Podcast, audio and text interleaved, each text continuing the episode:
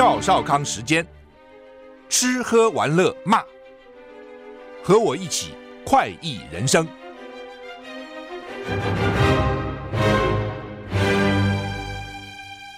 我是赵少康，欢迎你来到赵少康时间的现场。台北股市现在上涨零点八六点哈。台股上星就小跌三十七点三二点，跌零点二个百分点，指数一八六零七，现在涨零，现在跌七点啊。美股道琼上星期五跌一百四十五点，跌零点三七个百分点；S M P 五百跌零点四八个百分点；纳斯达跌零点八二个百分点；费城半导体跌了零点六七个百分点。欧股三大股市都涨，英国涨比较多，涨了一点五趴，其他都是小涨。台股涨三点。台股现在看起来平盘，上上下下哈，一下涨一点、两点、三点，一下跌个零点多哦，大概就目前是这样的盘呢。呃，天气，礼拜四傍晚变天转凉，元宵过完以后呢，恐怕冷气团要来哦。最近真的是一波冷一波热，一波冷一波热哈。那现在天气是。昼暖夜凉，白天暖，晚上冷，一起雾，这样的天气容易有雾哈。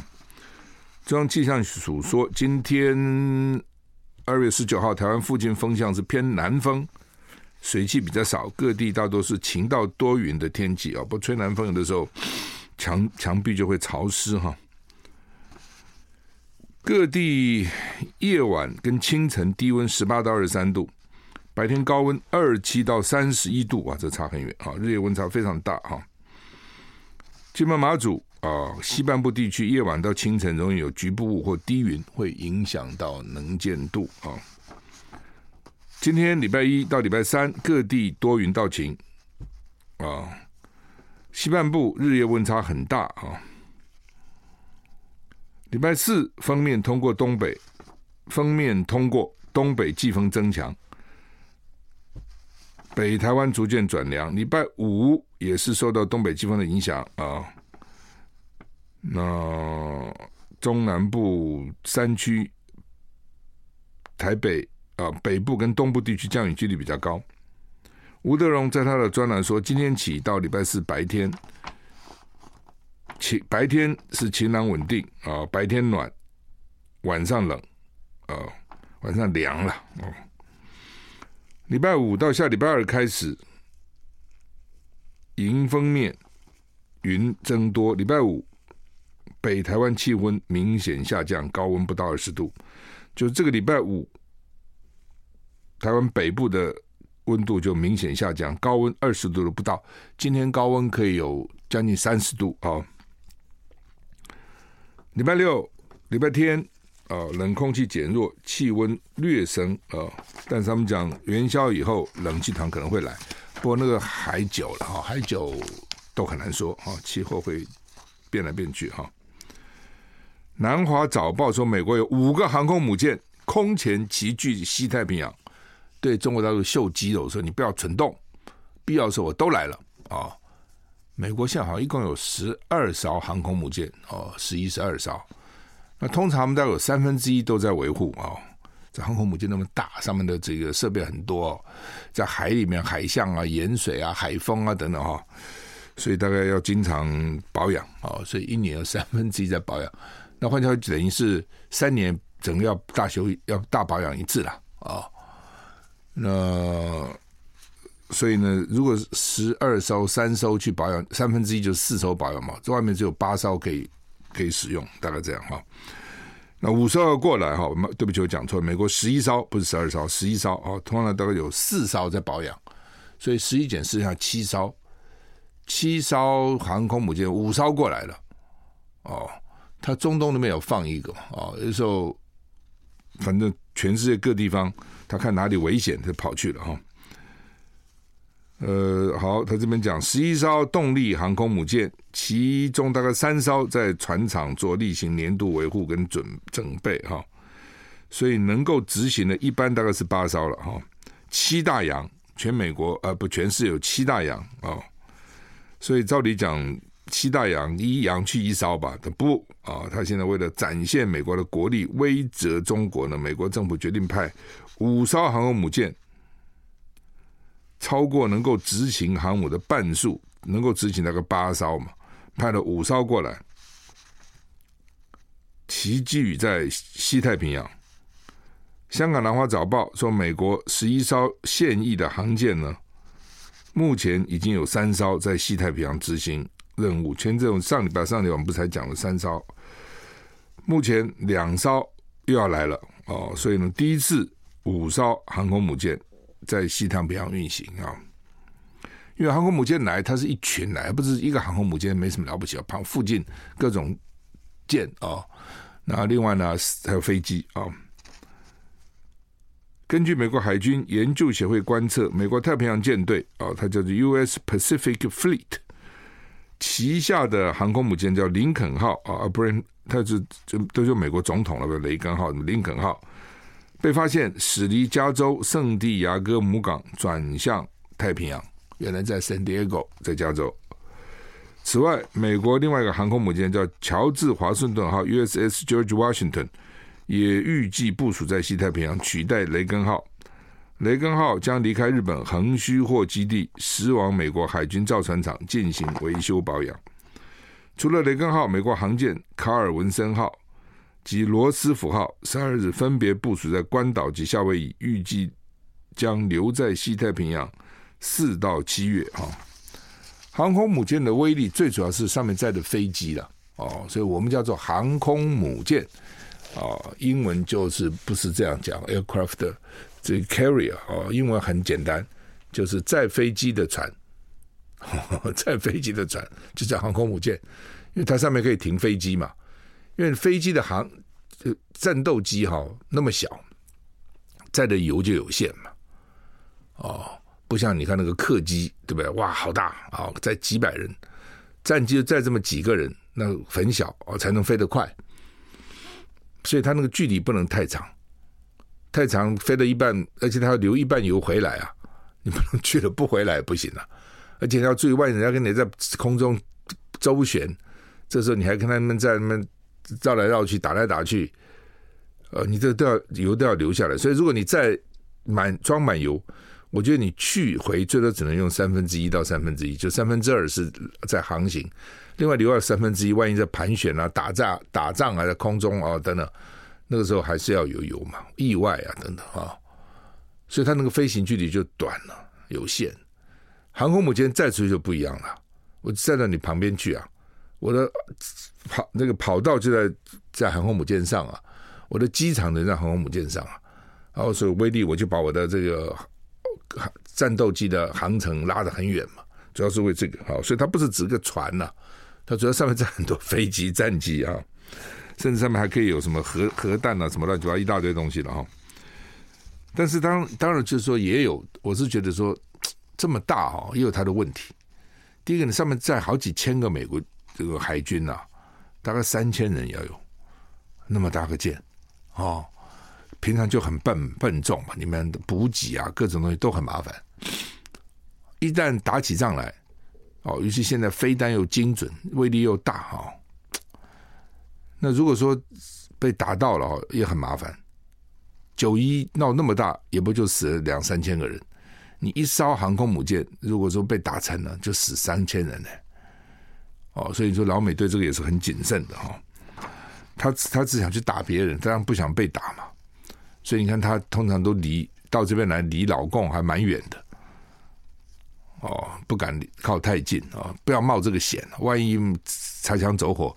一个飞弹打过来哦，然后呢打中了着火了，这蛮麻烦的啊、哦。所以它那么大哦，坏处是那么大，怎么会打不到呢？对不对？哦，那么大，好处是它很大，可以载很多飞机啊。坏处它那么大，容易被打到啊。好，那么。五艘航空母舰很少听到，以前两艘来就觉得哇很厉害，三艘前阵子觉得说哦三艘秀肌肉，那老公会不会受到影响呢？会不会怕呢？因为通常都讲强龙不压地头蛇嘛，你再怎么样从远地来的，对不对？从夏威夷啊，从圣地亚哥过来啊，从加州，我觉得这个地方，我补给什么都快了。哦，真的要打，你要跟我打这个这这区域的当地的战争，你不一定会有，你还是远嘛，哦。不过美国大概秀的也就告诉我，虽然远，我五艘航空母舰可以一起过来，哦，必要的时候我八艘都过来，哦。美国明尼苏达一起又死亡枪击哦，当地警方礼拜天凌晨处理一件家暴事件被枪击，两名警察一个消防员死亡，一个员警受伤，好惨了，三死一伤。明尼苏达的最大城就是 Minneapolis，警方二月十八号凌晨一点五十分接获一起通报，说一个男子持枪把自己跟家人反锁在屋里面。当时有七个两岁到十五岁的孩童跟少年，怎么那么多小孩啊？七个两岁到十五岁，警察到达现场以后就爆发枪战。哦，他们跟这个男子对峙，谈判四小时，打破门进到屋里，救出屋里面的人。男子最后被击毙。警方没有公布他的身份，到底是什么人？哦，为什么那么多小孩在这里啊？俄罗斯那个这个异异议分子纳瓦尼在狱狱中猝死，纳瓦尼死了哦，说奇怪了，头一天还好好的，还有开庭视讯开庭吧，他还跟法官开玩笑，那说大家有说有笑就死了。欧盟官员说，他的遗孀尤利亚将出席欧盟外交事务委员会。美国跟英国驻莫斯科大使在纳瓦尼的纪念碑前面献花表示哀悼。俄罗斯到昨天我看已经抓了四百个人啊，四百个人俄罗斯人呢、去示威啊、抗议啊等等。俄罗斯狱政部门宣布，四十七岁律师律师出身的纳瓦尼十六号在莫斯科东北方大概一千九百公里，俗称“极地狼”的北极流放地散步以后死亡。I like 103, I like radio 我是赵小康，欢迎回到赵少康时间的现场。台北股市现在上涨二十一点哈。刚讲哈，这个纳瓦尼哈在狱中猝死哈。欧盟现在很紧张，紧张什么呢？就说哈，他们认为这个万纳纳瓦尼的死显然不是一个长期的计谋哦，并不是说哦，我预我这个预谋很久。他们认为是呢突发事件，就普丁突然要他死，他就死了。哦，这表示什么呢？他们认为这表示普丁呢下决心要干到底，下决心要干到底。换句话说呢，这个乌克兰战争一定打到底。哦，甚至打完乌克兰，要不要打其他国家？他们很担心呢、哦，欧洲国家哈跟我们不一样哦，他们真的很紧张。以前呢，有华沙北约的时候呢，这俄罗斯华沙国家一举一动，北约都很紧张。我们是无所谓啊，真的不紧张。他们很紧张，一点小事非常紧张啊。嗯因为他们，你看两次世界大战都在欧洲打起来嘛，啊，所以他们对战争大概是很很害怕的哈。好，那这个纳瓦尼呢也不简单啊，律师出身哦，就跟普丁对干，哦。那之前被下毒，你们记得吗？被下毒就差点死了啊、那现在被关起来哈、他被判徒刑三十年，判三十年徒刑，关到那个离莫斯科就已经冬天很冷，还离莫斯科东北方一千九百公里，你想多那个什么样的一个环境哈？那么你死讯发布以后几个小时，他的遗孀。尤利亚在社群媒体上传两个人的合照，正式表达丧夫之痛，就是表示的确死了。那他现身在慕尼黑的安全会议，指控普丁跟俄罗斯当局呢，要为纳瓦尼做过的事负起责任，就你们害死他的。普丁对纳瓦尼之死还没有发表评论，不讲什么也没什么，也没有重要了。欧盟外交。跟安全政策高级代表说，尤尤利亚礼拜一要出席欧盟外交事务委员会。英国广播公司 BBC 报道，美国跟英国驻莫斯科大使在纳瓦尼的纪念碑前面献花，表示哀悼。英国驻莫斯科大使馆呼吁对纳瓦尼之死要进行全面的、透明的调查。英国首相苏纳克跟欧盟执委会主席范德莱恩通话，对纳瓦尼之死表示愤慨，强调追究俄罗斯体系内责任人的责任至关重要。哎，你也查不出什么责任呐？哦，怎么查？哦，不可能查到的哦。巴勒斯坦的派系受邀到俄罗斯开会，以色列谴责巴西总统大屠杀的言论。巴勒斯坦自治政府总理史泰耶表示呢，俄罗斯已经邀请包括哈马斯在内各巴勒斯坦派系二十六号在莫斯科举行会议。另一方面，巴西总统鲁拉批评以色列在加沙大屠杀，以色列对此表示谴责。CNN 报道。巴勒斯坦自治政府总理史泰也表示，俄罗斯已经邀请包括哈马斯在内的所有巴勒斯坦派系二十六号在莫斯科举行会议。史泰也说，由法塔政治派系主导的巴勒斯坦自治政府还在寻求与哈马斯的团结。如果马哈马斯没有准备好跟我们并肩作战，那就是另外一回事了。在此同时，以色列谴责巴西总统鲁拉，指责以色列在加沙实施种族灭绝。并且跟以色列的行为跟大屠杀相提并论。以色列说，鲁拉发表了可耻而且严重的言论以后，已经召见巴西大使。以色列总理内塔尼亚胡表示，鲁鲁拉鲁拉轻视大屠杀，并且试图伤害犹太人民跟以色列自卫的权利。他说，把以色列跟纳粹大屠杀及希特勒进行比较，已经跨越了红线。就是说，鲁拉说，呃，以色列这次呢，在这个加沙走廊，呃，这是大屠杀，跟当时犹太人，跟当时犹太人被杀是一样的啊、当时纳粹杀犹太人是一样。那以色列当然很生气的，这怎么会一样呢？这差太远了啊！据路透社报道，另外呢，以色列内阁一直通过反对国际片面承认巴勒斯坦国。这次打了以后呢，美国啦，甚至包括美国很多国家都应该说，应应该承认巴勒斯坦。但是以色列内阁一致通过，我们反对。以色列内阁进入表决一致通过一项宣告，正式决定，正式确认反对片面承认巴勒斯坦国的地位的立场，指出任何这类协议都需要透过直接协商达成，不能你们说的就算，要跟我们协商。这个决议呢，是他的总理尼坦雅胡上个礼拜交付表决。他在会议开始时候说呢，这是因为国际有。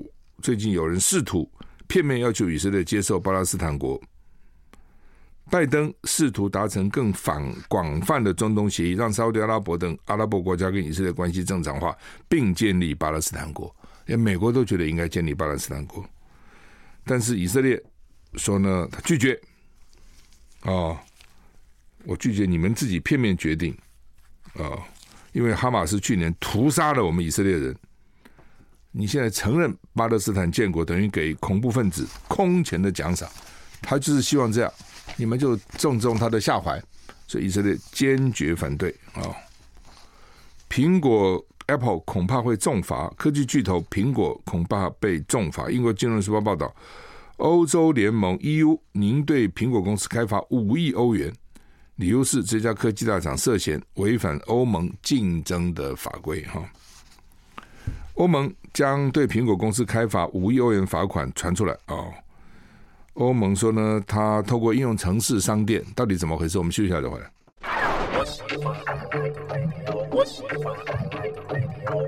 我是赵少康，欢迎回到赵赵康新的现场。台北股市上涨二十八点哈。好，欧盟要罚苹果哈。反正欧洲对美国这些科技大厂还是很感冒了哈。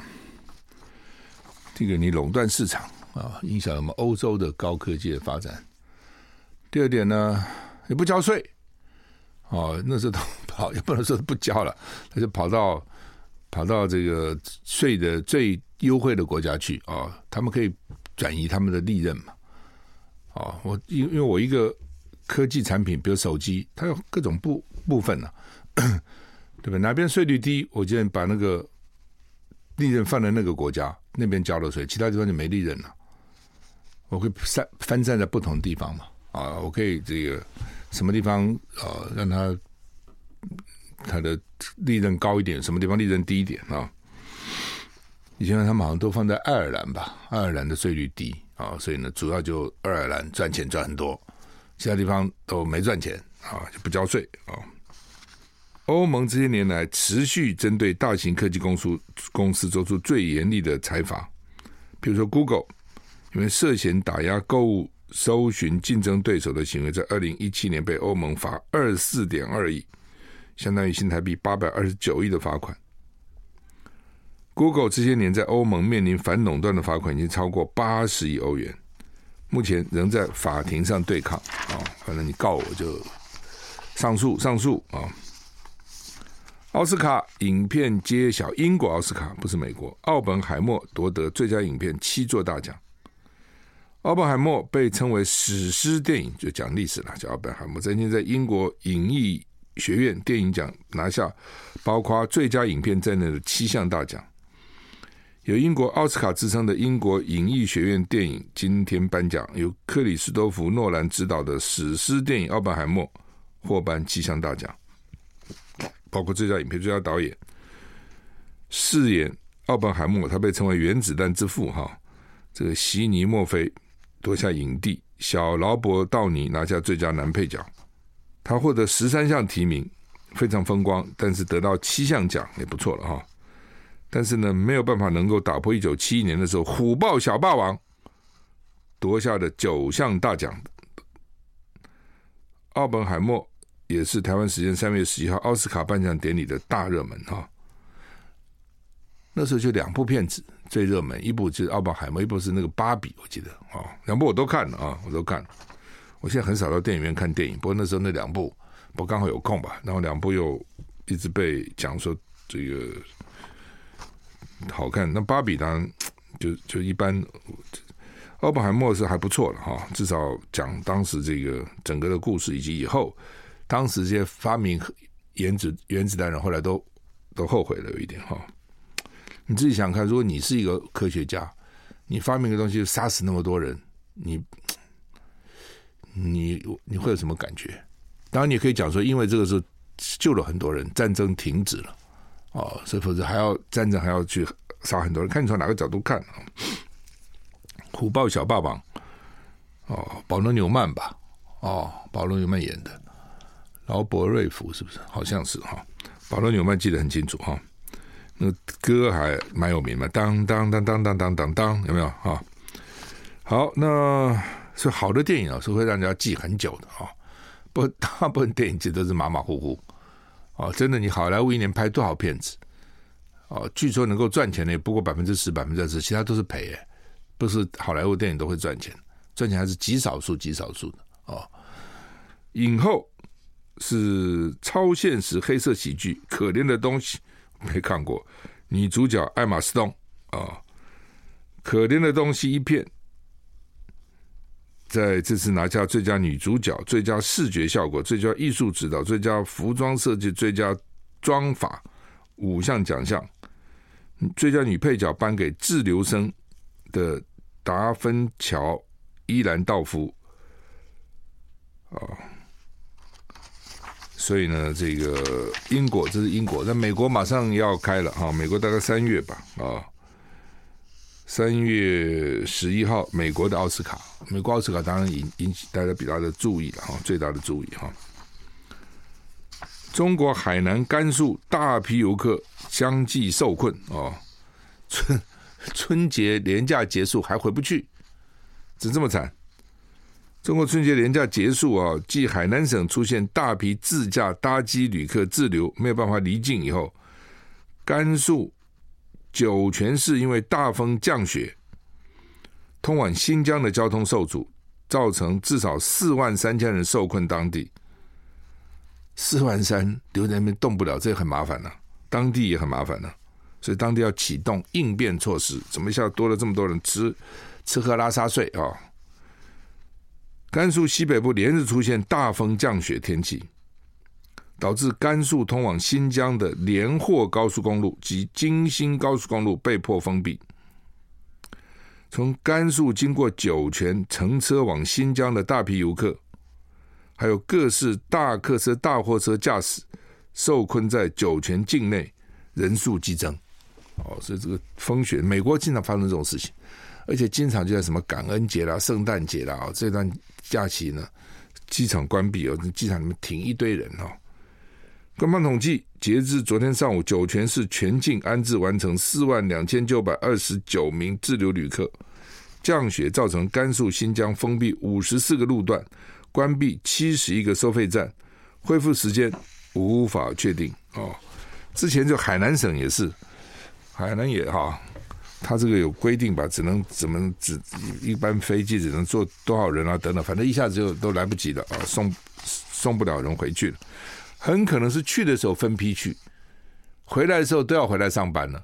到这下子回来人就多了，我的判断是这样，他可能有其他的问题了，也许那个交通的飞机的班次的问题然后是天气的问题啊等等哈。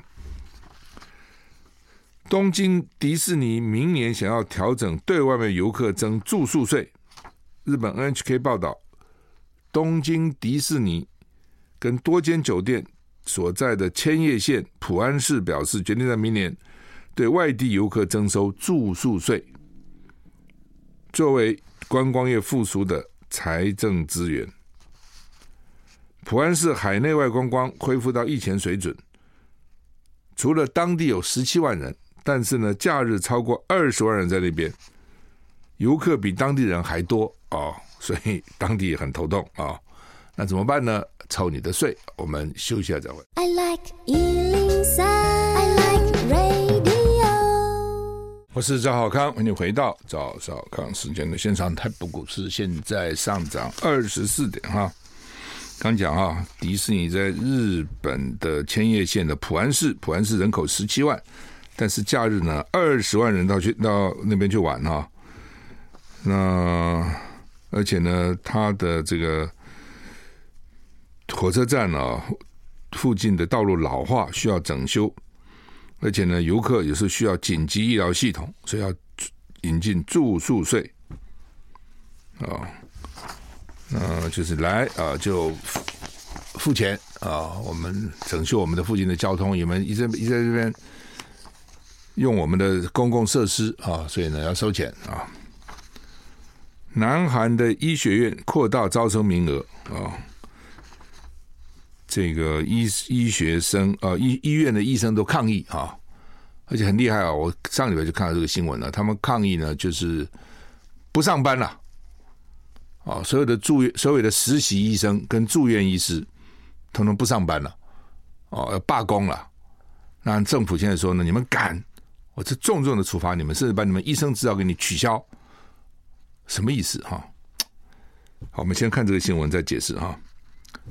南韩宣布将扩大医学院招生名额，造成首尔升学率高的好学区全房子租金比去年同期上涨零点四三趴。不止这样，因为政府打算提高医学院首尔以外地区学生的比重，拉近城乡差距。许多学生家长正积极考虑搬离首尔，增加小孩上医学院的几率。这父母实在是哈。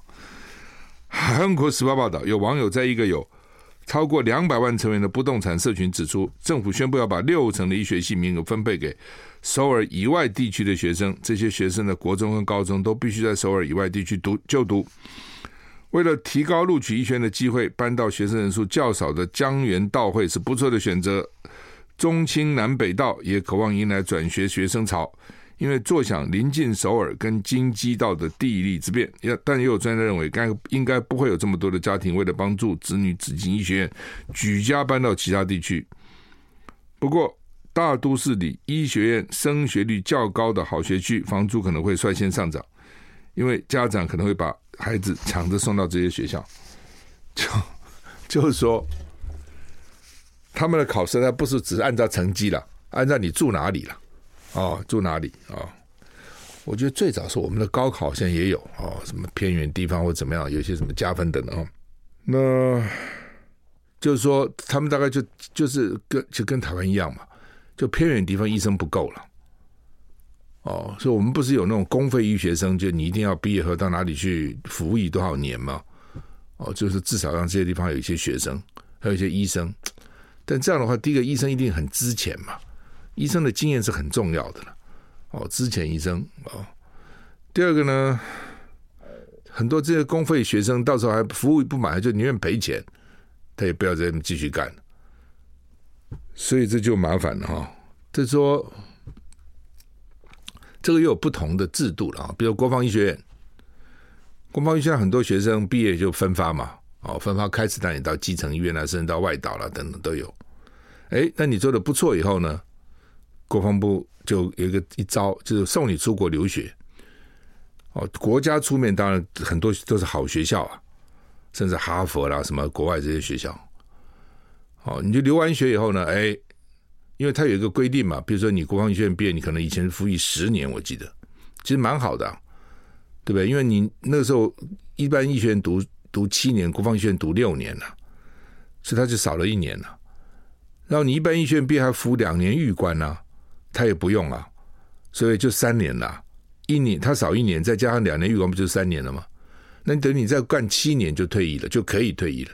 那你本来一个医生，一一般文学校的医学院学医学生毕业，你到一般医院，你还要做做实习医生，然后做住院医生，等到你真的能爬到主治医生，大概也就是十年了。对不对？而且国防医学院师资啊，设备都不错啊，又免费啊，等等，所以其实蛮好的。那过干事呢就想退啦，哎，这时候就来跟你讲，你不用退啊，我送你到国外留学啊。你好像我记得是你，假如说拿个硕士出出国念个两年，回来好像要要再加服四年，好像哦，详细细则我不记得，反正就是你只要出国，然后你等到四年快到，再说你去读博士啊，对不对？你读个三年回来再干六年了，那几岁了？你这么在那搞来搞去，对不对？你差不多快四十了吧，对不对？那还在外面自己开业吗？就算了嘛。而且那时候也不错啦，在大医院里可能当到有有国外的好学历，就可能可以当到，不是只是主治医师啦，可能都是主任啊，什么都有啦。哦，也蛮好的，又在学校里面当个副教授啊、教授啊，哦等等，也有地位啊，等等，学术地位啊等等。他是用这样方式的，这是鼓励的方式。那一般的公家机关可能不能这样，就用这个免费给你念，然后呢，你如果到时候要走就要赔钱。很多人宁愿赔钱啊，宁愿赔钱啊。所以偏远地区不够。那韩国呢，他的招就是呢，我扩大征征收。扩大还增扩大蛮多的啊，那个数字我记得，比如假如原来一年招三四千个这个医学生，现在给你搞到六千多个，我如果印象不错的话，我们其实也有这招。我们现今年呢说那个护理师要增加护理系，因为呢护理系现在去报名读的只有七十五趴，就我考上了，但是真的去念的只有七十五趴的学生去念，六二十五趴不去念，可能还是念别的，有别的学校念念别的。然后三十万拿到证照的护理师呢，真的去执业的只有十九万多，现在十一万也不去哦。现在很多私人诊所都找不到护理师，所以呢，今年好像我看到他们说要增加名额，他这个医学生哦的名额的增加，不是学校要增加就增加了哦。卫福部哦，以前卫生署他们有一套。还有跟医生协会啊，什么这个会那个会，就我们到底要增加多少学这个医生啊？我说我以前问我是奇怪的，医生都苦成那样子的呗，尤其那个实习医生阶段，有没有？你看那个住院医师实习生都晚上睡睡觉睡不够，有时候连续干好几天，那个病人不是很惨吗？连续干几天，你是你我问你这个医生他会有这精神会好吗？哦，不可能嘛？到底怎么回事？我们休息一下再回来。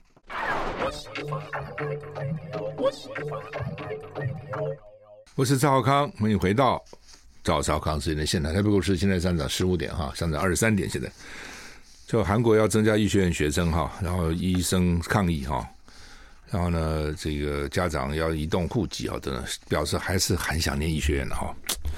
这么多年好像就是这样子哈，台湾现在也是哈。那我以前我记得那个时候，我们只有四个医学院啊，呃，台大医学院、北医学院、高医学院、中国医药学院。那有些同学会把中山医专也填进去，中山医专的只有牙医，那时候没有一般的医科啊。比如我们我在台中，我们班上哦，我们是考考医学那那那班哈，我的班哈，那不要五十几个人吧。我看填志愿很少像我这样哈，我只填那个台大医学院医科，其他医学院都没填，私立医学院北医啊、高医都没填哈，就填填台大其他的系啊，很多同学只填四个志愿呢，台大医科、北医医科、高医医科、中国药学院医科，就四个，其他都不填，考不上再来哦。那大部分这些人的父母、父亲都是医生，所以他们大概觉得当读医是不错的，而且可以克绍祈求啊，父子承父业，所以呢也都去念哈，很多人念哈。那我就讲，我说当实习医生的时候，当住院医生是那么辛苦，对不对？医生不够，一个医院里面啊，然后呢，这个要这样，尤其现在什么小儿科医生啊、妇产科医生都不够哦。偏远地方医生也不够，我说你就多招一点学学生不就好了吗？这是供需关系吗？不行，因为呢，医学士的医学生的数量是控制的，所以我早就讲，我说这就是哈既得利益不肯放。但我讲这个话，医生不高兴。既得利益，因为现在医生都是既得利益嘛，他不肯放，为什么？人少，就像以前律师，以前律师很难考的，一年就考那么几个，现在嘛，差。现在我们跟美国比还差很远的。美国大概一半读法律，读法律的一半可以考上律师证。我们现在大概十趴了，我了解上十几趴，但也很多了。因为法律系任何学校都可以设嘛，也不需要什么设备，我们就开请几个老师就开课了。以前嘛一趴都没有啊，以前一趴都没有的时候，当律师多好啊，对不对？然后现在十几排律师就多了嘛，所以现在律师也不见得就好，除非你很有名。可是你刚考上律师，那个新手待遇也没有没有没有没有很好哈，跟以前比起来差太远。所以他人一多以后哈，这就没那么主贵了嘛，物以稀为贵嘛。同样的，医生如果说收到很多医生，医学生很多，可能很多医生就不见得那么热门了嘛，就这么简单，也不会像现在哦，有些医生哇看病啊，从早看到晚，挂号看到半夜，几百个还在那边看哈。但是呢，你说我要增加医学生的名额，一定很多现有的医生或者就是他们的工会，一定是誓死给你反对到底的。韩国就是这样子，那政府觉得不行，我就是要扩大医生，就这么多激烈。韩国人的个性很强烈的，实习医生跟住院医生在汉在首尔附近五大医院，通通不干，通通给你罢工示威。好，那么这是就是那。但是这个东西就要就是要看怎么样协调了啊，就是说好又不影响到现在医生的权益，但是呢又能够疏解医生不够，这中间到底什么数目是对的哦，都很不容易的哈。就像前一阵子长荣技师要罢工，对不对？他理由之一就是你外国技师引进太多，你不可以外国机师引进正驾驶，你整引进太多外国正驾驶，本国的副驾驶要升正驾驶不容易了哦，类似这样哈。好，今天《中国时报》、《联合报》头版都一样了啊，都是讲啊。前两天金门人还担心，就成真了啊，就是担心呢，大陆哈就不承认你的什么限制水域啦，哦，这个禁止水域啊，不承认。我看昨天吴成典呢，吴成典现在是新新浪主席，他。他这个原来是立立委嘛，啊，然后又是金门的副县长，所以他大概很了解当时的这个情况到底怎么回事了啊。就他当时就讲说呢，他说呢，这个当时是经防部自行划定的禁止跟限制水域，那另外呢，老共也就尊重，哦，就是尊重，就像你说，你好，这是海峡中线，好吧？你说海峡中线就海峡中线吧。彼此有个善意，那现在两岸关系这么不好，老死不相往来，也不沟通。哦，民进党呢，嘴巴说哦，他维持现状，其实呢是向独去倾斜。那老公也不是笨蛋，他会看不出来吗？那不发生事情就算了，我觉得没事就没事了，只要发生个事情，老公就借题发挥。比如说佩洛西来了，也不就是一个众议院议长？你看现在佩洛西也不重要了，对不对？哎，你来，既然是号称第三号的重要人物来，他就跟你演习，演，然后就给你过中线，然后就变成一个常态了。哦，就不承认过去的中线了，就过来过来，你我没有怎样，我们也不能怎样，你能怎样呢？他也没真的跟你发动战争啊。同样的，没事就没事了。你现在说这是我的限制水域，是我的这个禁止水域，那你就禁限制就限制，禁止就禁止嘛。哎，现在死了两个人，这事情就大条了，人命关天了。哎，他就说什么限制水域啊，什么禁止水域啊？这你自己画的，我有承认吗？既然我不承认，我也要去巡查，这都是我的，这都是我的。而且你要金门、马祖都那么靠近大陆，真的就在他旁边，他要巡查。那现在他巡查会影响到我们的渔船，现在不知道他会怎么巡查，我们还不知道。我们最怕就是他到时候说呢，这是他的，你的渔船不能捕。像这种本来两岸的，如果好好协商。就你海吧，一种就是大家有个范围，你在你的范围捕，我在我的范围捕；一种就是好吧，大家共享一片海，你可以到我这边补，我也可以到你那边去补，大家都可以补，海那么大啊、哦，就看怎么协商嘛。关系好都可以谈，关系不好，这根本不谈，这不谈就没有协商嘛。所以今天你看《中国时报》头版叫做“禁止限制水域默契打破”，当台湾海巡碰到对岸海警，考验执法应变怎么办？两边说：“嗨，你好，我好，就过了。”还是你就说过来我这里，我把你赶走。大陆要常态化巡查，巡查金厦水域紧张，这是《中国时报》头版头。《联合报》头版头是金厦海域争端升温，陆海警宣布常态化巡查。陆委会说持续严正执法，所以陆委会说我们还是执我们的法，你执你的法，他执他的法，到时候会怎样？哦，没想到在这里啊、哦，本来以为说什么空军啊、战斗机啊，会像南海那样在空军呐、哦，在空中啊不小心啊，怎么出了差错啦，擦枪走火，搞了个半天，哦，你没有想到的地方发生问题，好了，将来会怎么样？现在不知道。好，好，我们时间到了，接下来吴淡如何支持服务，再见。